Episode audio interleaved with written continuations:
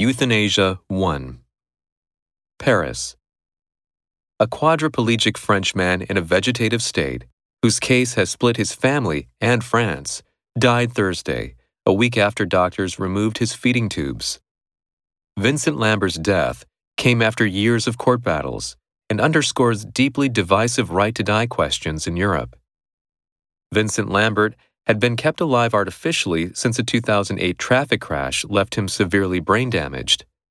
The 42 year old former nurse had not left written instructions about his end of life wishes, but his wife Rachel said he had earlier stated he would not want to be in a vegetative state.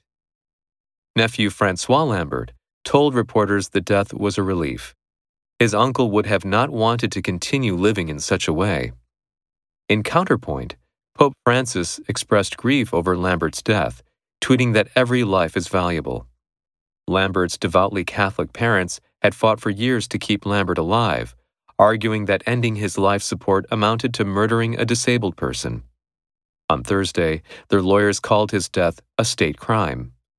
Members of Lambert's family lined up on both sides of a debate that has riveted France and Europe. Quadriplegic. That horrible accident left him a quadriplegic.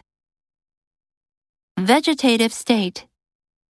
The patient has been in a vegetative state for years. Underscore. This study underscores the need for tighter security measures. Divisive. Abortion is a highly divisive issue. In counterpoint. In counterpoint to his opponent, the candidate remained silent on this subject. Devoutly. Her mother devoutly goes to church every day. Rivet. Her elegant dance riveted the audience's attention.